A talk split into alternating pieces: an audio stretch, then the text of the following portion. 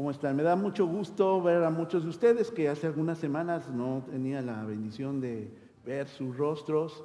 Eh, Johnny, Liz, hermano Elizabeth y hermana, este, eh, mi, hermano mi hermana Elizabeth, mi hermano Rubén. Qué bueno que llegaron bien de México, aunque veo que ahí mi hermana Elizabeth le practicó una doble Nelson porque anda con el brazo fracturado. Mi hermano, espero que todo bien.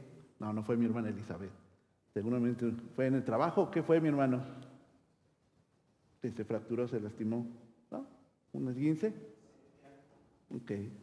Una cirugía. ¿Cómo fue? ¿Todo bien? Qué bueno. Gracias a Dios, mi hermano Rubén. También veo que hay una familia que nos visita por primera vez, ¿verdad? Eh, bienvenidos. Eh, ¿Su nombre cuál es, este, estimada hermana? Lilian. Bendiciones, eh, un abrazo. Eh, nuestra iglesia le recibe eh, bendiciéndole con un fuerte aplauso a nuestro Dios.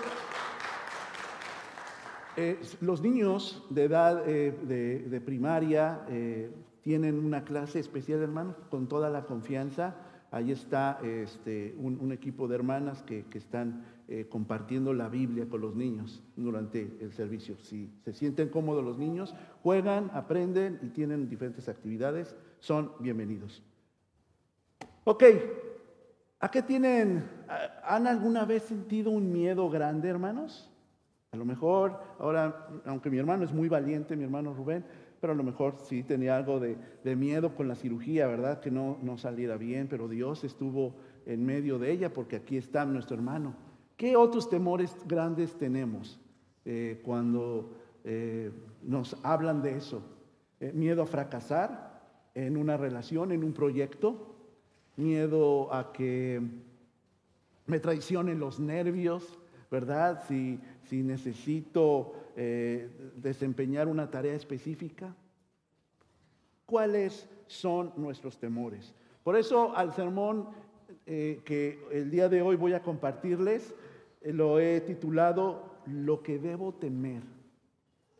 A lo que debo temer. A lo que debo temer. Y es esta serie de mensajes basados en el libro de Mateo, eh, donde estamos hablando del reino de Dios, donde estamos, Mateo está describiéndonos quién es Jesús, quién debe ser para sus hijos. Eh, eh, así que estamos en Mateo 10, del 26 al 42. ¿Me acompañan a leerlo? ¿Sí? Muy bien. Es la nueva versión internacional y le están también compartiendo en pantalla. Dice así la palabra.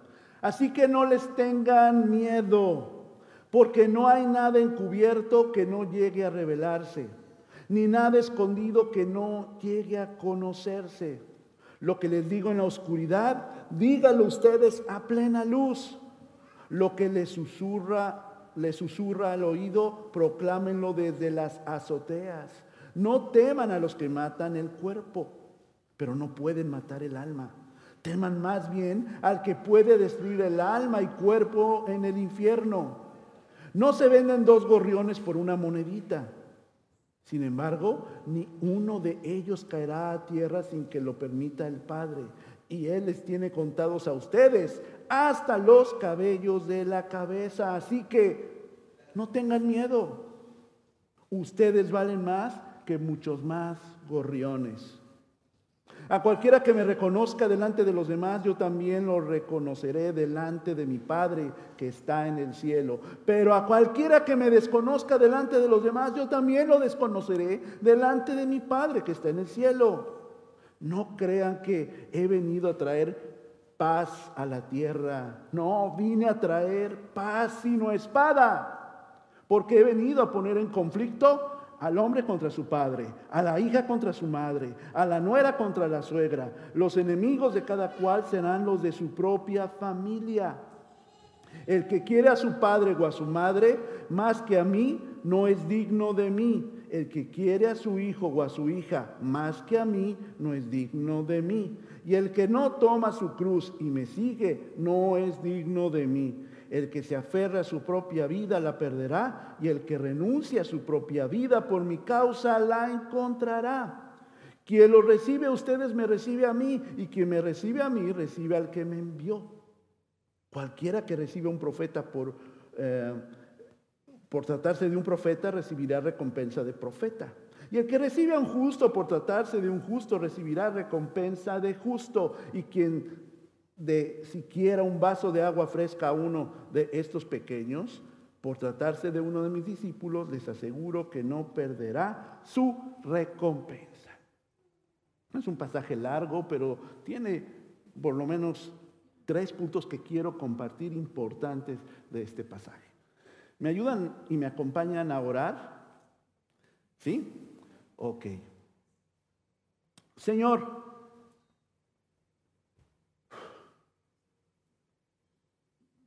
Aquí estamos, Señor. Yo sé que probablemente podríamos estar en cualquier otro lugar, cada uno de los que estamos congregados el día de hoy, pero tú nos trajiste con un propósito, Dios. Y por eso te agradecemos, por eso, Señor, te queremos eh, dar. La mujer dio una ofrenda, un perfume, algo que derramó ante tus pies, que para ella fue valioso. Y nosotros, tal vez nuestro tiempo es valioso. Y por eso queremos en este, en este tiempo que estamos aquí, dedicártelo a ti. Por eso pon toda la disposición, mis oídos, mi corazón, mi mente, para que pueda entender lo que tu palabra quiere decirme el día de hoy. Dios, aquí está tu iglesia Nueva Vida y las familias que la representan, las personas que la integran. Quédate con nosotros y manifiéstate en tu palabra. En tu nombre Jesús, amén. Estas situaciones de temer, de tener miedo, ¿verdad? Ah, déjenme contarles una historia. Ah,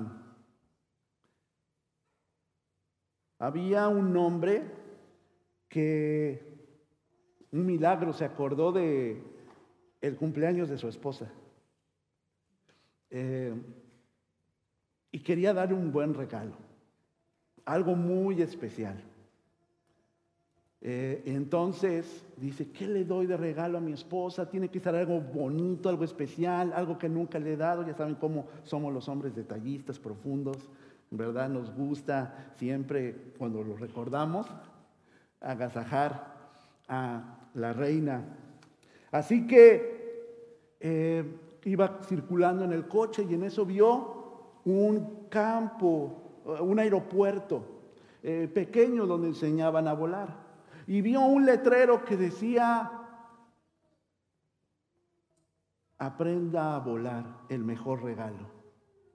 Dijo, ah, ahí está el mejor regalo. Seguramente mi esposa quiere, además de un Nintendo Switch, o de una podadora B6, seguramente quiere aprender a volar, tener la experiencia de un vuelo. Le voy a comprar esa experiencia, se la voy a pagar. Preguntó el hombre, bajó y le dijo, ¿cuánto cuesta? Estaba ahí con el piloto y le dice, bueno, es tanto. Y entonces el hombre, se me hace que era mexicano, porque empezó a regatearle, es decir, empezó a buscar que el precio fuera menor no, ¿Es lo menos? ¿Es lo menos? O sea, ¿puede bajarle un poco más? Mire, Señor, eso es lo que cobramos a todas las personas que quieren regalarles a sus esposas un vuelo. Y a todos en general. Ay, mire, esto es algo muy especial. Ni veo que haya gente aquí formada. Déjeme lo menos. Y seguramente vuelvo en otra ocasión. Total, el hombre insistió, insistió, insistió y le dijo, está bien, yo le voy a dar un precio más bajo, pero va a haber una condición. Bueno, pues a ver, porque pues el hombre estaba decidido que fuera más barato y, y, decidido a regalarle, por supuesto, el vuelo a su esposa. Y le dice, bueno, la condición es esta. Ustedes en todo el vuelo, en toda la experiencia, no van a emitir una sola palabra. Si ustedes dicen algo, una sola palabra, una sola exclamación, el precio es de acuerdo al, al precio original. Está bien. Eh, le preguntó el piloto, su esposa no es muda, ¿verdad? No, no, no, no. Ah, ok, sí, entonces sí, hacemos el trato. Bueno, llegó el día, llegó la fiesta llegó el día del cumpleaños, le dijo a la esposa, seguramente estaba muy emocionada y pues el hombre ya había pagado el, el vuelo, la experiencia de vuelo, lo hacen y ¿qué creen hermanos? Pues el piloto que no quedó muy satisfecho con el precio, apenas estaba saliendo en los gastos con gasolina y toda la parte de renta del garage, todo, pues hizo unas piruetas increíbles, alarmantes, así como de montaña rusa, así como para que pudieran gritar del horror, de, de, la velocidad, del vértigo. Nunca había hecho acrobacias tan peligrosas y tan fuertes para la persona. Pero ¿qué creen? No emitieron ni un solo sonido, ni un solo ruido, ni una exclamación. El hombre terminó el vuelo, llegaron al hangar, fue a la, oficina, lo siguió el hombre y le dice, es increíble, no lo creo. Pero bueno, creo que usted ganó, amigo, y le voy a tener que cobrar el precio que pactaron porque no escuché que hicieran un solo exclamación, ni un solo ruido, ni una sola palabra. Dice, bueno, pues digamos que no gané del todo. ¿Por qué no? Créame que estuve a punto de gritar cuando vi que mi esposa se cayó.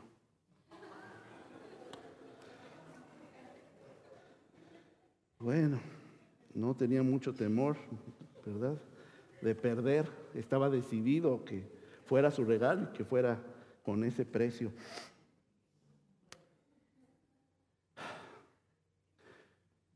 Ya en este contexto, hermanos, donde los apóstoles son enviados para poder predicar la palabra, y Jesús les advirtió muchas de las situaciones adversas que se iban a encontrar para predicar el Evangelio.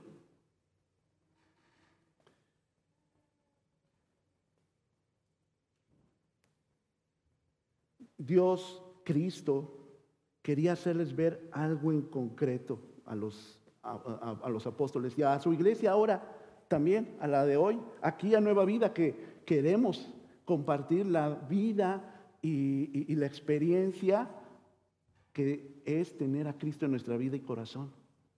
Mucho mejor que una experiencia de vuelo o de cualquier otra cosa. Por eso queremos nosotros hablar a las personas de Cristo. Porque lo que está haciendo Dios en mi vida es algo que quiero compartir lo que está permitiendo que vean otros es algo que no puedo callar. Pero no es tan fácil, mis hermanos, ¿verdad? Al parecer, compartir la palabra de Dios. No porque tengo que saber mucho de la Biblia, no porque tengo que tener mucho conocimiento de teología o de los padres de la iglesia, y por eso no me animo a hablar. No me animo a hablar porque muchas veces, la verdad, Cristo no es una realidad de nuestra vida. Por cómo me comporto, por cómo hablo, por cómo miro, por cómo toco, por cómo tomo mis decisiones. Y la verdad es algo que nos desanima. Estábamos ahora viendo en el discipulado y se hacía una pregunta, ¿qué pasaría si en este mismo momento, hoy, murieras? ¿Sentirías que estarás en la presencia de Dios? ¿Tendrías la seguridad de tu salvación? Y nos confrontó a la clase. ¿Qué es lo que pasaría con nosotros, mis hermanos? Y tenemos la duda de si pasaría eso, de estar en la presencia de Dios, porque pues no me comporto a veces muy bien, o casi nunca, tal vez. Y este mismo miedo es el que podía estar eh, envolviendo a los apóstoles y a los discípulos y a la iglesia del eh, primer siglo y a la iglesia de Oregon que se encuentra en la ciudad de Glaston. Yo no tengo una vida ejemplar, podrían decir. Tengo tantas fallas. Por eso no creo que sea digno ni de compartir la palabra. A veces no me siento ni digno de cantar canciones como esta de venir a tus pies. Porque te he fallado, Dios. Me encantó esta canción de Eres mi Padre. Era ciego y veo hoy, perdido, y Él me halló. ¿Sí nos encontró el Señor? Entonces, ¿qué es lo que pasa por lo cual a veces no cambiamos? Hemos estado hablando de esto los últimos domingos. Y yo siento, mis hermanos, porque yo lo experimenté en su momento cuando lo oí las primeras veces, ahora que preparé el sermón y dije, soy realmente una persona digna. Y yo siento a veces esa tensión en su iglesia. Pastor, está muy bien lo que usted predica y que tenemos que ser transformados, pero no puedo. Me cuesta trabajo.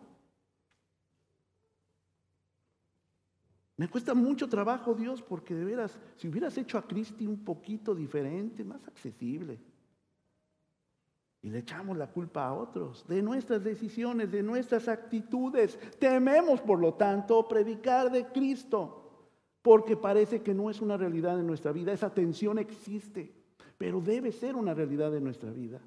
Pero a veces estamos tan obstinados a tener todo con el menor precio, como este hombre, que al final perdió todo.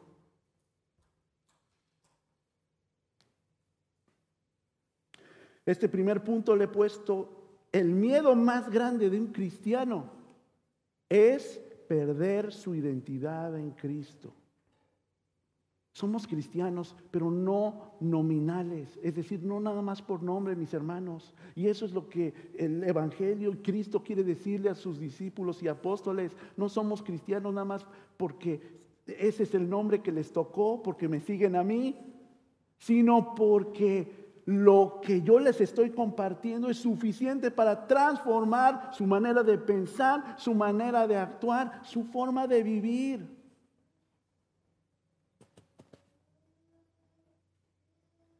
Por eso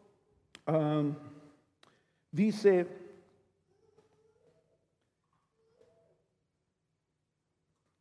que ¿a quién tememos? Hermanos, no tengan miedo, dice. Yo creo que a veces, muchas veces tememos a Satanás. Les explico. No ese hombre que nos han dicho que existe, huele a azufre, huele feito, rojo, tiene cuernos y un trinche, que sale en películas de miedo en Netflix o en cualquier otra plataforma chafa que ustedes quieran ver. Ese, ese no es el diablo, hermanos. Pero nuestras acciones y nuestras actitudes parece que nos guían a tenerle miedo a ofender a Satanás. Porque nuestro comportamiento no es de acuerdo a lo que leemos que Dios le agrada. Entonces, si no nos comportamos como Dios le agrada, es porque tenemos miedo a ofender al que le agradamos. ¿Sí lo habían pensado así? Para mí fue un boom en mi cabeza. Porque efectivamente, cuando me obstino a hacer las cosas mal, me obstino a no querer desagradar a Satanás. Le tengo miedo. Y si me quita todo lo que tú me, eh, lo que he conseguido, y lo disfrazamos con el esfuerzo de uno, mi trabajo, con mi este, simpatía, con mi esfuerzo, Tenemos miedo de perder relaciones, tenemos miedo de perder ese trabajo, aunque estemos ofendiendo a Dios. No porque el trabajo sea malo, no porque las relaciones sean malas, sino por lo que hacemos o tomamos las decisiones en cuanto a esas relaciones que tenemos a nuestro alrededor. Pero a quien debemos de tener, temer es a Dios. Muchos de los miedos que manifestamos en nuestra vida, hermanos, es perder lo que hemos ganado en este mundo y no lo que hemos ganado en Cristo. Hermanos, tenemos que tener cuidado. No le estoy diciendo que debemos temblar con Dios. Porque Dios es un Dios justo, implacable, que nos castigará. No, Dios no castiga. Lo que quiero decir es que nos estamos nosotros buscando el castigo porque queremos agradar a otro que no es al que seguimos. Es a Dios. Y nosotros buscamos las consecuencias de esas malas decisiones. Cuando hablo de temer a Dios, hablamos de obedecer a Dios a través de esas mismas acciones. ¿Usted cree, hermano o hermana, que lo que usted tiene es porque usted lo obtuvo por su carisma, simpatía y esfuerzo y gran trabajo, su lucha y su sufrimiento?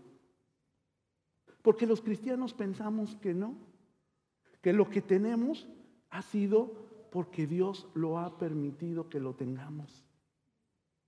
Piense, ve hacia el pasado.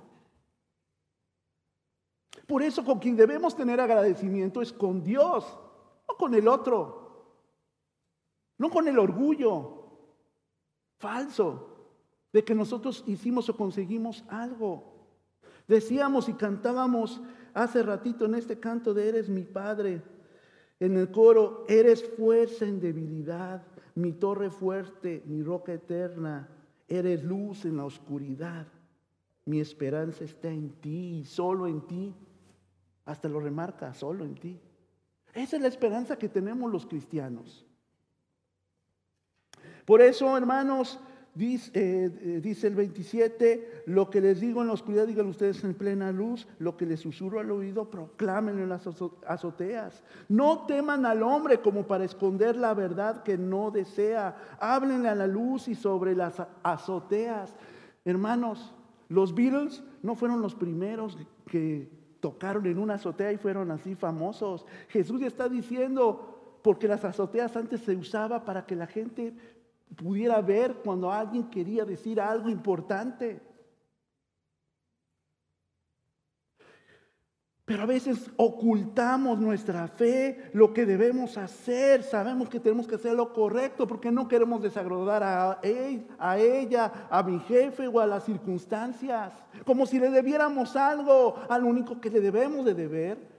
Toda nuestra adoración, todo nuestro amor es a Dios, quien ha permitido por su merititita gracia que estemos aquí a pesar de mí. Y eso es lo que le quiere hacer ver a sus discípulos. Antes de ser predicadores de las buenas nuevas o estos mensajeros que estaban mandando este mensaje importante, los discípulos eran pescadores, eran recaudadores de impuestos, traidores, eran una serie de, eh, tenían algunas actividades, no eran malas, simplemente eran personas que no conocían la paz que trae Dios. Hábleles en la luz de lo que Dios está haciendo en su vida. Dice ahí el versículo 28, no teman a los, a, los que matan el cuerpo, pero no pueden matar el alma. Teman más bien al que puede destruir. Fíjense, esta palabra de destruir, hermanos, no se refiere a aniquilar. La raíz no quiere decir así así aniquilar esta palabra como dejar de existir. La raíz griega de esta palabra se refiere a deterioro. ¿Qué pasa, hermanos? Cuando un teléfono no lo cuidamos, no le pasamos su trapito, no le estamos ahí limpiando de vez en cuando toda la información, se nos calla cada rato y lo dejamos así. No le ponemos su fundita. ¿Qué pasa, hermanos? Con el paso del tiempo. Se va deteriorando. ¿Me va a funcionar en unos meses? ¿En unos años? Seguramente no. ¿Qué pasa con un coche? que no le cambiamos su aceitito, no le buscamos y, checamos los frenos. Lo más seguro es que se vaya a descomponer con el paso del tiempo si no lo mandamos